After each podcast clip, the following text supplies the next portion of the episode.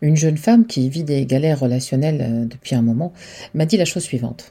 En fait, finalement, la liberté sexuelle des femmes profite aux hommes, pas à nous les femmes. Et beaucoup de femmes qui galèrent sur les sites de rencontres, essentiellement, entre autres, seraient tentées de dire oui, c'est vrai.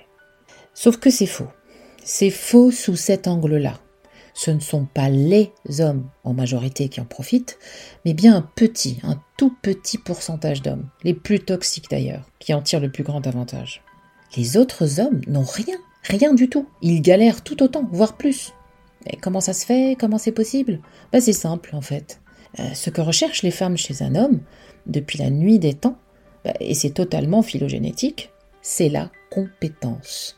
Et la compétence a une allure, un habit extérieur si vous voulez, une attitude, c'est-à-dire une série de comportements que ce faible pourcentage d'hommes maîtrise à la perfection, en façade. Et qui sont ces hommes qui font autant de dégâts? Ben, Vous avez en premier lieu le psychopathe, et le psychopathe, c'est pas forcément celui qui trucide les gens. Hein. Les traits psychopathiques existent c'est beaucoup de personnes totalement bien insérées socialement. Hein.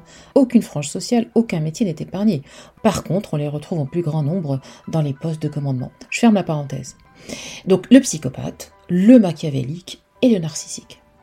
Ces hommes qui paraissent compétents quand ils entrent en contact avec vous, bah, ils font illusion. Pourquoi? Bah, Parce qu'ils présentent bien, ils parlent bien, ils parlent de leur réussite ou de leur supposée réussite, ils sont conquérants. En gros, ils se vendent très bien. Du coup, vous êtes bluffé par tant de maîtrise et tant d'assurance apparente. L'homme toxique paraît donc compétent, quand son seul objectif est d'accéder à votre corps en illimité.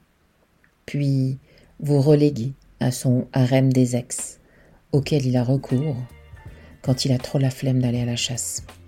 Et ce, par un simple texto.